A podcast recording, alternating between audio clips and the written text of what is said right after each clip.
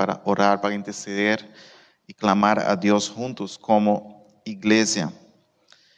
Eh, también los jóvenes, como he dicho la semana pasada, tienen el acampamento, el campamento 18-22 de octubre, así que los que pueden ir, Karien, a Gino, William, todos los que pueden ir, estar ahí. Yo sé que algunos tienen clase en esa semana, pero los que pueden ir son más que bienvenidos para estar en este acampamento para los jóvenes.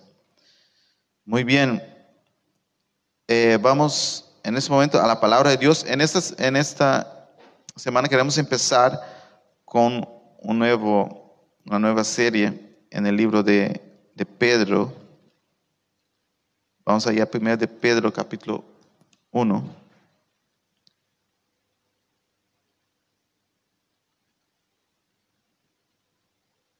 Primero de Pedro capítulo 1.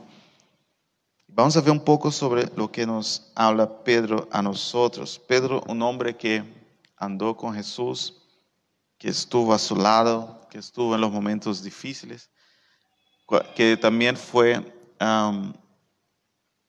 que negó a Jesús ¿no? tres veces cuando le preguntaron. Y él y él después se acerca a Jesús, Jesús lo perdona y él sigue como apóstol de Jesús. Vamos a, ponernos de pie y leer 1 de Pedro capítulo 1, del versículo 1 al 12. Amén. Pedro, apóstol de Jesucristo, a los expatriados de la dispersión en el Ponto, Galacia, Capadocia, Asia y Bitinia, elegidos según la presencia de Dios Padre en santificación del Espíritu para obedecer y ser rociados con la sangre de Jesucristo. Gracia y paz os sea multiplicada. Bendito el Dios y Padre de nuestro Señor Jesucristo, que según su gran misericordia nos hizo renacer para una esperanza viva por la resurrección de Jesucristo de los muertos, para una herencia incorruptible, incontaminada e inmarcesible reservada en los cielos para vosotros, que sois guardados por el poder de Dios mediante la fe para alcanzar la salvación que está preparada para ser manifestada en este tiempo postrero. En cual vosotros os alegráis, aunque ahora por un poco de tiempo, si es necesario, tengáis que ser afligidos en diversas pruebas, para que sometidos a prueba vuestra fe, mucho más preciosa que el oro, el cual, aunque parecedero, se prueba con el fuego, sea hallada en alabanza, gloria y honra cuando sea manifestado Jesucristo, a quien amáis sin haberlo visto, a quien creyendo, aunque ahora no lo veáis, os alegráis con gozo inefable y glorioso, obteniendo el fin de vuestra fe, que es la salvación de vuestras almas. Los profetas que profetizaron de la gracia destinada a vosotros, inquirieron y diligentemente indagaron acerca de esta salvación, escondiendo qué, qué persona y qué tiempo indicaba el Espíritu de Cristo que estaba en ellos, el cual anunciaba de antemano los sufrimientos de Cristo y las glorias que vendría tras ellos. A esos les reveló que no para sí mismos, sino para nosotros administraban las cosas que ahora os son anunciadas por los que os han predicado el Evangelio por el Espíritu Santo enviado del cielo, cosas en las cuales anhelan mirar los ángeles. Amén. Gracias, Padre, por tu presencia, por tu palabra, que seas tú hablando a nuestros corazones por medio de tu palabra. Señor, que soy apenas instrumento en tus manos, pero es tú el que habla, el que convence. Gracias, oh Dios, en nombre de Jesús. Amén. Amén. Podemos tomar asiento en este momento. Un poco de la historia aquí de, esta carta, Pedro escribe a los hermanos, eh, fue escrita más o menos en, el año 60 después de Cristo. A mí me gusta cómo lo dicen en, en, en latín, ¿no? AD, Anno Dominium, que es el año del dominio del reino de, Cristo. Es el año 60 después de Cristo. Y Pedro, como he dicho, estuvo con Jesús, andó con Jesús, pero ahora Jesús se había ido, la iglesia había empezado y él escribe aquí, y él dice, Pedro, apóstol de Jesucristo. Ustedes entienden la palabra apóstol que es enviado, o sea, él fue enviado por Jesús para predicar el Evangelio. Eh, y esto muestra que la carta, esta carta, tiene autoridad para nuestras vidas porque fue escrita por el apóstol Pedro. Um, entonces, Pedro, apóstol de Jesucristo. Bueno, algo a lo lado aquí, ¿no? Hoy en día hay mucha gente que se llama apóstol, ¿no? Hoy hay muchos apóstoles alrededor del mundo. Pero es importante entender que los apóstoles que, hoy se denominan apóstoles no tienen autoridad apostólica como los que están aquí en la, en la palabra de Dios. Y la verdad es que no sé por qué se llama apóstol, pero bueno, eso dejamos para otra discusión. Aquí estamos hablando del apóstol Pedro, el apóstol que fue enviado por Cristo para traer el mensaje a nosotros. Y, y él aquí escribe esta, esta, esta carta y él estaba un poco asombrado, yo creo, porque él dice aquí que estos hermanos, aunque no habían visto a Jesús, ellos habían creído y estaban llenos de gozo. Porque él había visto a Jesús, él conoció a Jesús, estuvo al lado de Jesús. Pero ahora está este grupo, esta iglesia eh, en, en- en en- esas, esas ciudades que no habían visto a él y creían y estaban llenos de gozo. Yo creo que para Pedro era algo impresionante ver que personas que nunca vieron a Jesús ahora creen y están llenos de gozo y, están ahí atentos a lo que él tiene que decir sobre Jesús.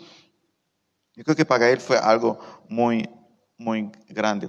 Y, y él escribe aquí a, a- las ciudades de Ponto, Galacia, Capadocia, Asia, Bitinia. Esas son ciudades en el imperio romano en aquel tiempo, que hoy en día seguía en la parte de Turquía.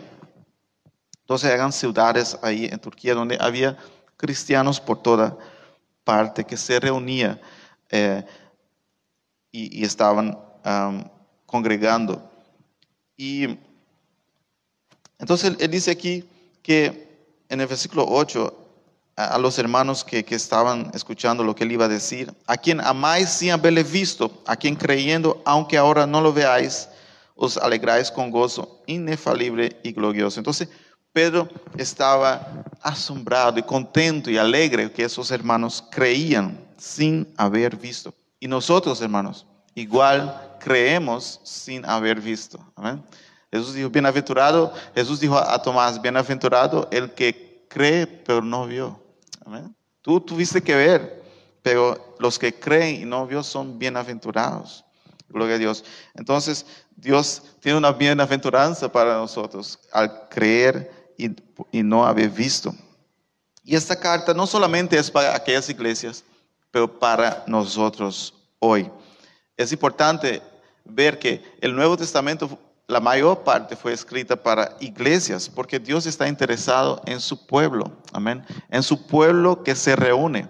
Aquí Pedro está escribiendo a pueblos que se reúnen en una congregación. Entonces, él escribe a ellos y, también es una carta para nosotros, para eh, nuestras vidas hoy como iglesia, como hijos de Dios. Y él dice aquí versículo 2, elegidos según la presencia de Dios Padre en santificación del Espíritu, para obedecer y ser rociados co- con la sangre de Jesucristo, gracia y paz os sean multiplicadas. Aquí el, el apóstol Pedro empieza a decir cosas profundas y dice, ustedes son elegidos, aleluya. ¿Cuántos son elegidos aquí en esta mañana? Amén. La iglesia de Jesucristo es elegida, es, estaba en el plan de Dios, estaba en su proyecto. Él tenía un plan para nuestras vidas. Aquí hoy, es- este día estaba en su plan, elegidos según la presencia de Dios, el conocimiento anterior de él. Ya sabía de, de antes quién éramos, quién íbamos a ser, aleluya, quién, a quién perteneceríamos. Gloria a Dios. Y él dice aquí que somos santificados por el Espíritu Santo para obedecer y ser rociados con la sangre de Cristo. O sea que Cristo nos purificó con su sangre. Ustedes saben, en el Antiguo Testamento, eh, cuando ellos purificaban, hacían los sacrificios de purificación del templo, ellos echaban sangre eh, para purificar el templo, para que estuviera puro santo para Dios. Y aquí Pedro está diciendo que nosotros somos santos, aleluya, por la sangre de Cristo Jesús en nuestras vidas. Somos santos porque tenemos la sangre de Cristo en nuestras vidas. No por lo que hemos hecho, no por lo que hemos logrado, sino que es la sangre de Cristo rociada en nuestras vidas que nos ha purificado de todo pecado. Entonces, aquí tenemos algunos puntos que vamos a identificar y hoy quisiera hablar de la, nuestra identidad en Cristo. Aquí vamos a ver cómo Pedro habla de nuestra identidad en Cristo. Primer punto que quería decir a ustedes que nuestra identidad que trae Pedro aquí es que nuestra identidad está en Dios. Dios me eligió. Yo soy escogido por Él. Aleluya. Elegido, dice Pedro aquí, por Él. Él me escogió. Aleluya. No, estoy aquí por un acaso, no estoy viviendo por vivir, sino que elegido por la presencia de Dios, yo estoy aquí hoy. Aleluya. Iglesia de Cristo, ustedes son elegido. Y ahora él dice aquí, um, bendito, el versículo 3, bendito el Dios y Padre de nuestro Señor Jesucristo, que según su gran misericordia nos hizo renacer para una esperanza viva por la resurrección de Jesucristo de los muertos. O sea, Dios nos eligió y Dios nos hizo renacer. Amén. Porque nosotros nacimos en el mundo de pecado, pero Él nos hace nacer otra vez. Él elige nuestras vidas y nos hace renacer en Cristo Jesús. Aleluya. Gloria a su santo nombre. Y, Pedro está contento aquí, él dice versículo 3, bendito el Dios y Padre de nuestro Señor Jesucristo, que es por su misericordia. Aleluya. No porque yo valía la pena, no porque yo era tan buena persona, no porque yo hice muchas cosas buenas, no, por su misericordia. Y hay un peligro, hermano, cuando nosotros pensamos que la salvación depende de mí. No, es su misericordia. Aleluya. Es lo que Él hizo. No es lo que yo pueda hacer, no es lo que yo pueda lograr, es su gran misericordia, dice Pedro aquí. Él me escogió y por su gran misericordia, Él nos hizo renacer. Aleluya. Nos hizo nacer de nuevo.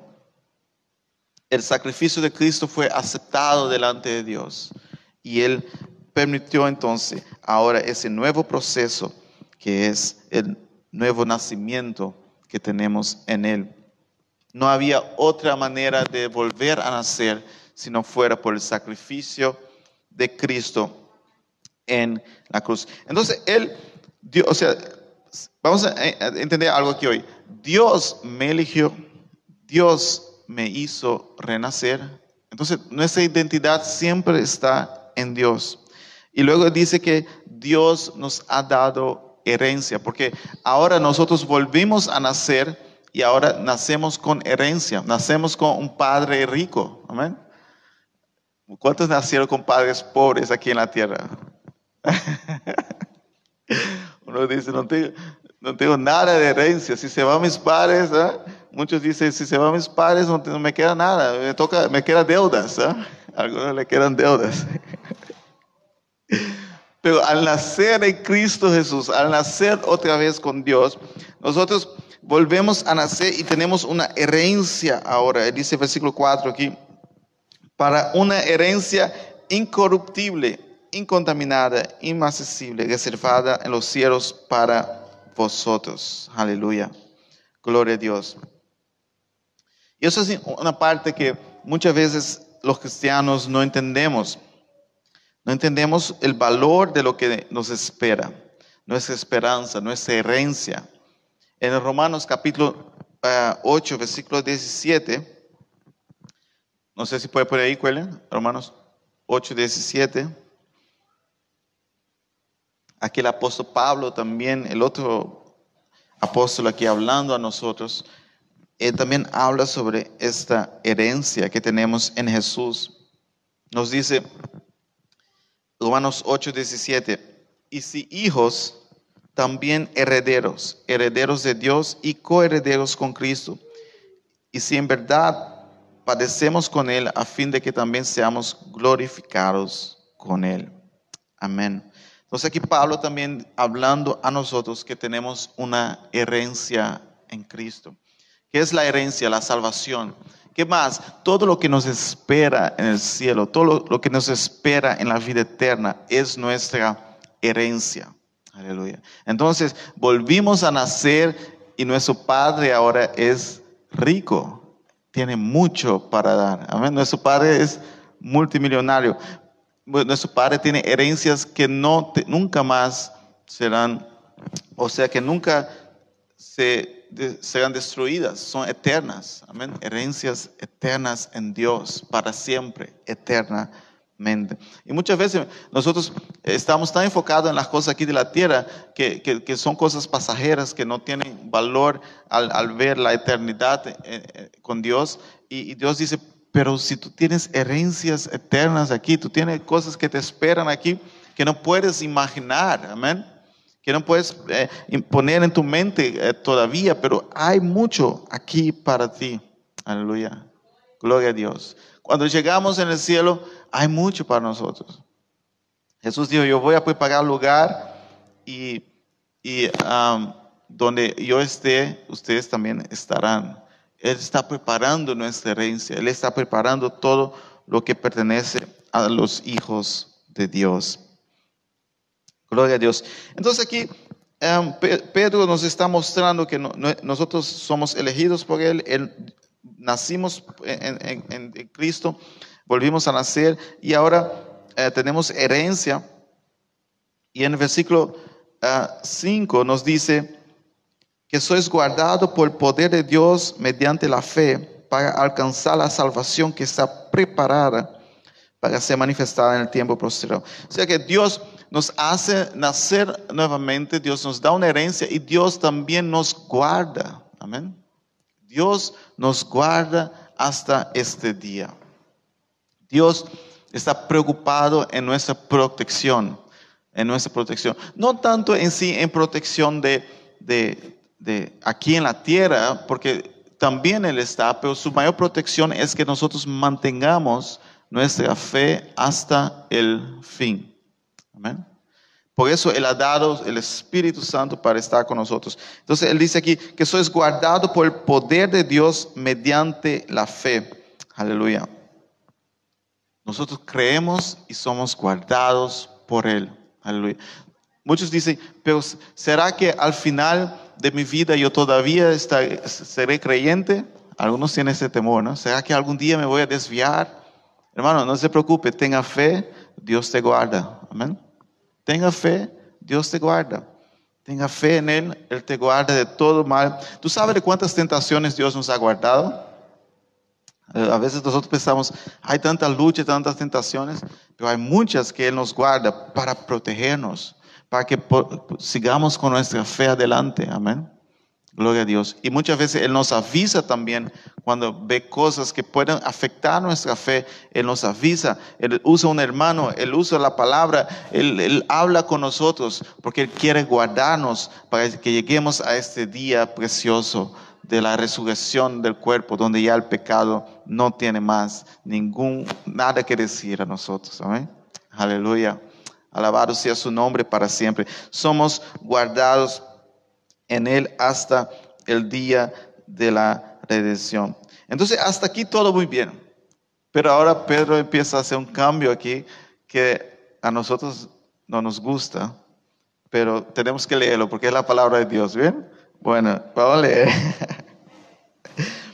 bueno, entonces, um, el versículo 6, él dice, en lo cual vosotros os alegréis, aunque ahora por un poco de tiempo, si es necesario, ah, bueno, antes de ir, aquí él dice, en lo cual vosotros os alegréis, ah, aunque ahora por un tiempo, si es necesario, tengáis o sea, afligidos en diversas pruebas.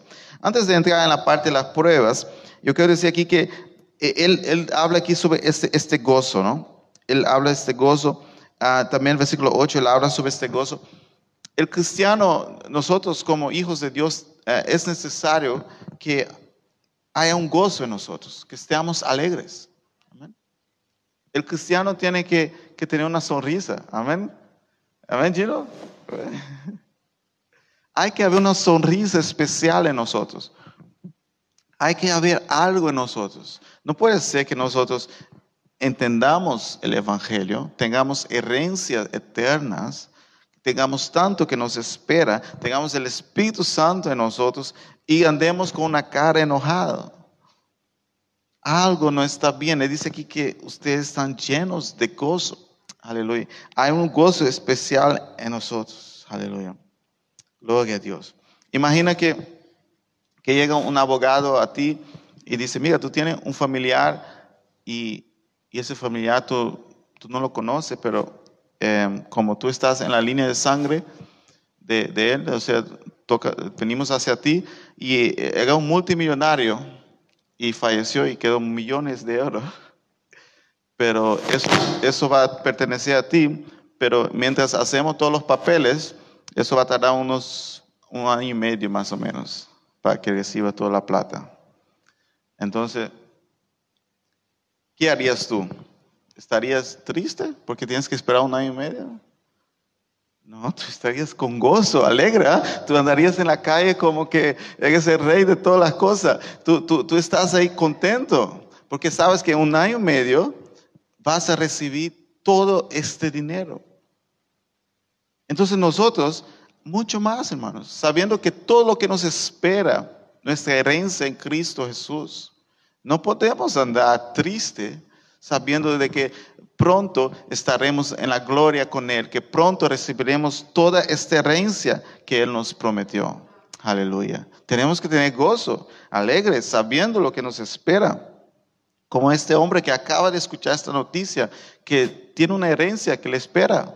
Aleluya hay gozo, hay alegría. Yo creo que va a llegar su esposa, le va a dar un abrazo, un beso y, con sus hijos lo va a tratar bien porque tiene herencia. Amén. va a decir a los hijos, pide lo que quieran. Va a estar lleno de gozo porque tiene una herencia que le espera. Nosotros tenemos mucho más y tenemos una herencia que nos espera. Aleluya. Y y entonces Pedro dice aquí, bueno, ustedes tienen herencia, ustedes tienen mucho que os espera, pero hay algo que puede que venga en el camino. Y él dice aquí que puede ser que ahora, si es necesario, o sea, él dice, aunque por un poco de tiempo, si es necesario, tengáis que ser afligidos en diversas pruebas. Wow, eso no nos gusta. ¿A quién les gustan las pruebas, aflicción? Nadie, ¿no? Y dice que si es necesario, eso pasará.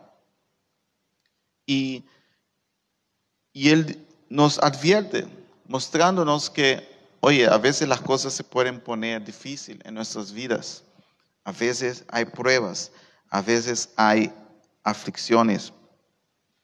Y Él dice por qué vienen para que sometida, versículo 7, para que sometida a prueba vuestra fe, mucho más preciosa que el oro, el cual, aunque perecedero, se prueba con fuego, sea hallada en alabanza, gloria y honra cuando sea manifestado Jesucristo.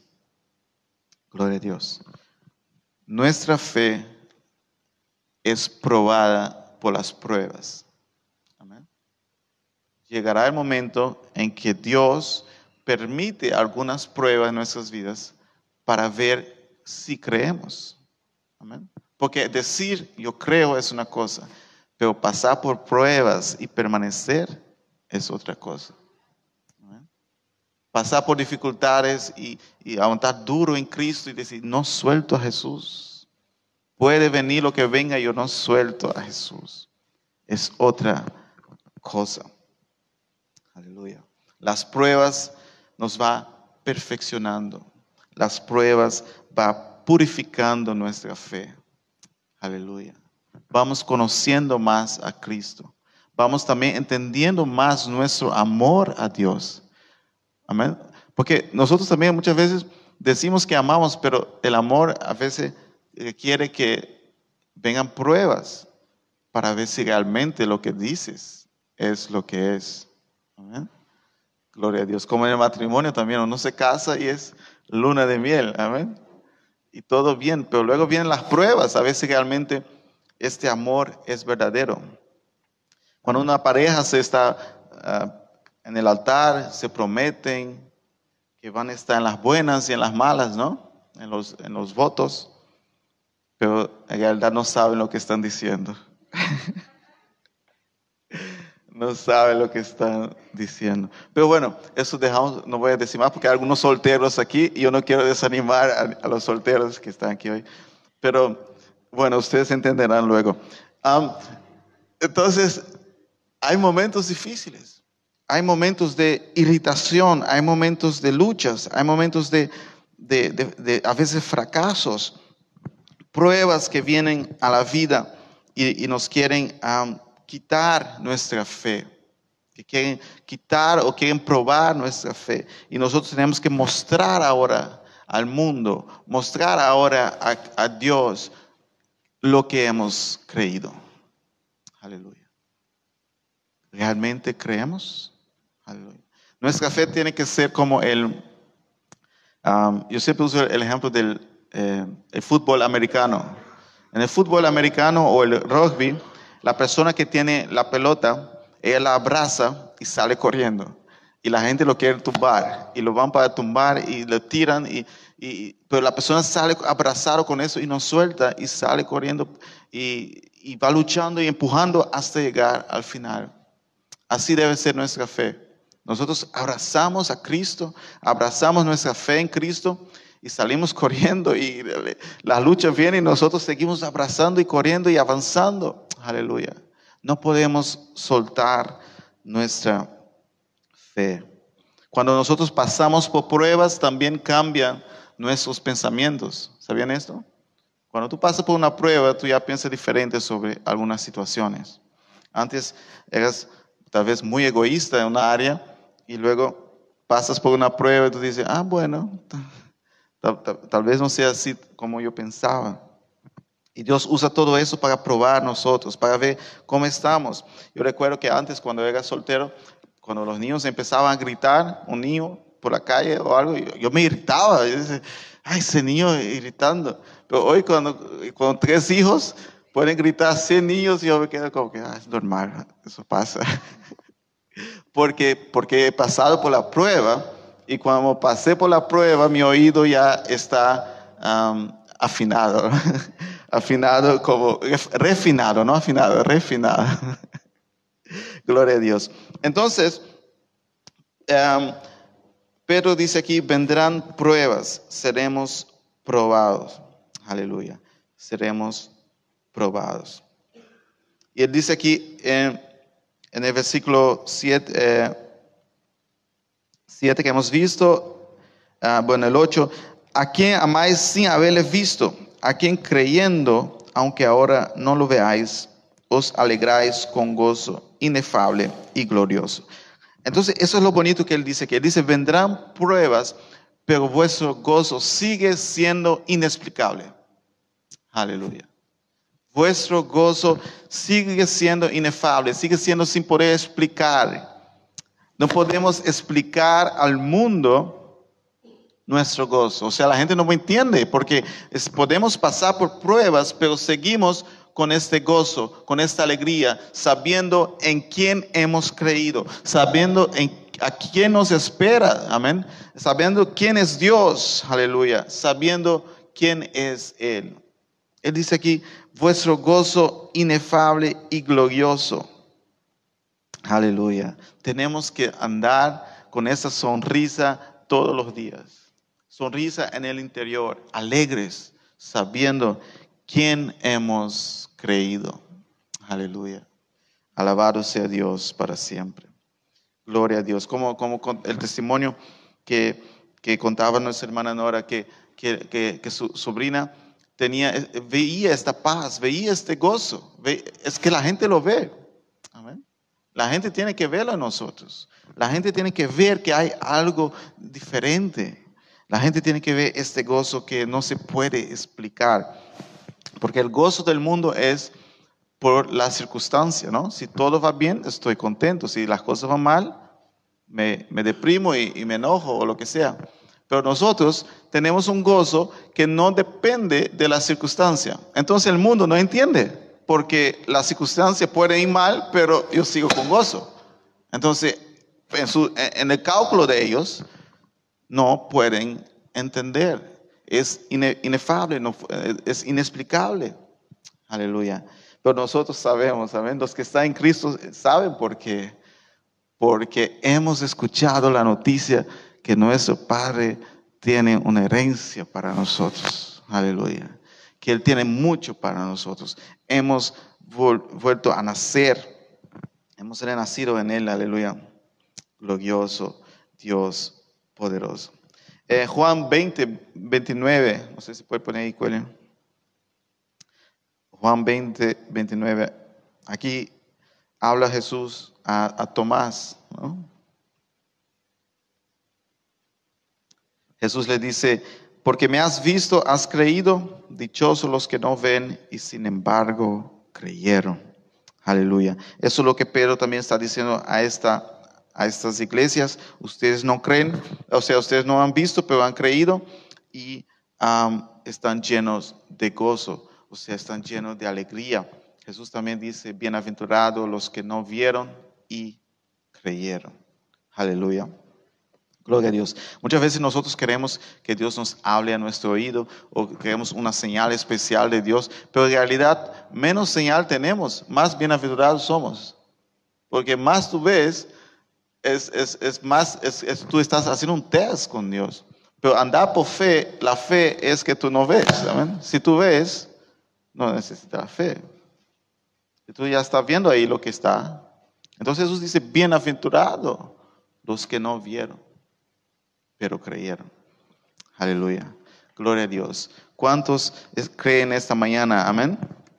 Alabado sea Dios para siempre. Ahora, eh, en la última parte aquí que quería traer con ustedes, Pedro nos lleva a entender el valor de lo que tenemos. El valor de lo que tenemos. Y él dice aquí en el versículo 10, los profetas que profetizaron de la gracia destinada a vosotros inquirieron y diligentemente indignaron, eh, indagaron perdón, acerca de esta salvación, escondiendo qué persona y qué tiempo ah, indicaba el Espíritu de Cristo que estaba en ellos.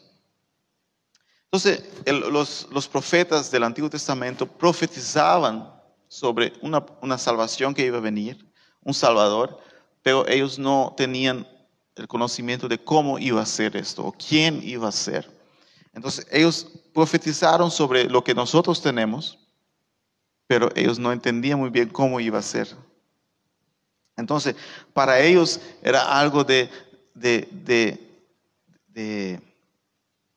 de, investigación, de ver cómo, quién es, porque es algo tan grande lo que estamos profetizando y algo tan grande lo que va a pasar, pero nosotros no sabemos quién es o cómo es. Entonces ellos buscaban entender, pero no entendían porque estaba reservado a la iglesia.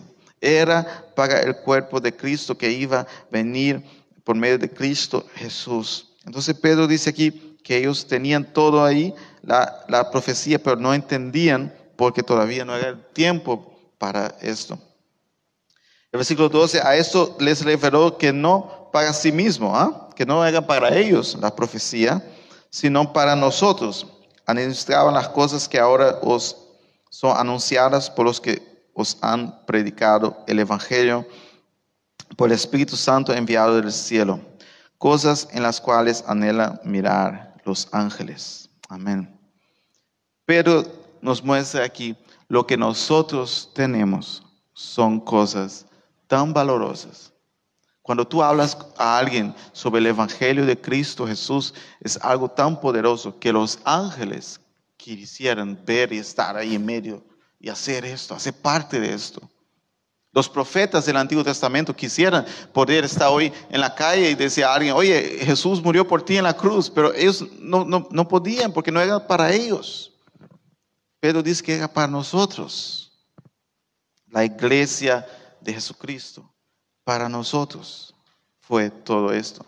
Entonces, hermanos, Él está mostrando a estas iglesias y también a nosotros hoy, oye, tenemos un privilegio de tener la revelación completa de Cristo Jesús, de quién es, qué hizo por nosotros y nuestro futuro. Aleluya. Cosas que los profetas todavía no tenían en aquel tiempo, cosas que los ángeles querían entender, pero no, no, no, no, participaron como nosotros participamos hoy. Y tengamos mucho cuidado, tengamos mucho cuidado cuando alguien te traiga una nueva revelación. No hay nueva revelación. La revelación es esta, Jesucristo. Aleluya aquí está en la palabra de Dios. Ya la tenemos. Pedro dice aquí que era para nosotros. Eh, ya la tenemos. El Evangelio. Él dice, ¿qué es? ¿Qué es esto? Todo eso es que el Evangelio por el Espíritu Santo enviado del cielo. El Evangelio de Jesucristo es las buenas nuevas. No hay otras buenas nuevas. No hay algo extra. No hay nada superior a esto. Aleluya. Si tienes a Cristo, si tienes el Evangelio de Jesucristo, tienes las buenas nuevas. Tienes todo el conocimiento que necesitamos para la salvación. y, como muchos saben que el ser humano le gusta eh, conocer cosas nuevas y, ver más allá y buscar cosas, eh, muchas veces la gente dice, bueno, yo tengo una revelación especial de Dios, una última de la nueva generación. ¿eh? No, es lo mismo. Es el mismo evangelio de Cristo Jesús. Es el mismo. Y recuerdo un, un, pastor y también un, teólogo que, que, tenía una iglesia y, y, alguien le acercó y dijo, mira, a nosotros ahora tenemos un nuevo concilio de, de apóstoles y, no quieres tú estar bajo nuestra cobertura. Y, ese hombre dijo, ¿cobertura de qué? ¿De chocolate? Porque para él no, necesitaba ninguna cobertura más alta de apóstoles de no sé dónde. No, si tienes el Evangelio de Jesucristo, tienes la palabra de Dios, tienes el conocimiento que necesitas para salvación. Aleluya. Gloria a Dios. Hermanos, tengamos cuidado en esos, días donde hay muchos, muchas falsas enseñanzas. Estemos firmes en la palabra de Dios. Como dice Pedro aquí, que aunque no hemos visto, creemos. Nosotros creemos y avanzamos en Jesucristo. Y quería terminar con ustedes en esta mañana recordándoles que todo empezó en Dios él nos escogió, Él nos hizo renacer, Él nos dio herencia. Él permite que algunas pruebas lleguen a nuestras vidas, pero saldremos de ellas más que vencedores y nos espera cosas gloriosas que los profetas quisieran haber entendido mejor, pero no pudieron. Nosotros sí lo entendemos, nosotros tenemos a Cristo Jesús. Vamos a ponernos de pie en esta mañana en esa primera parte de la carta de Pedro, yo creo que es de gran bendición para nosotros. Y yo creo que es importante también como iglesia nosotros pasar por la palabra de Dios, leer y escudriñarla, porque es la palabra de Dios que hace la transformación, no son nuestras palabras. A veces uno va a un culto y parece que la palabra de Dios es, está en último lugar, es un versículo para que la gente diga, bueno, leyó algo de la palabra. Pero no, la palabra de Dios es lo principal. Amén. Es ella que nos transforma, es ella que nos cambia, es ella que Dios dejó para la iglesia. Dios no dejó ah, mis filosofías o mis pensamientos, no.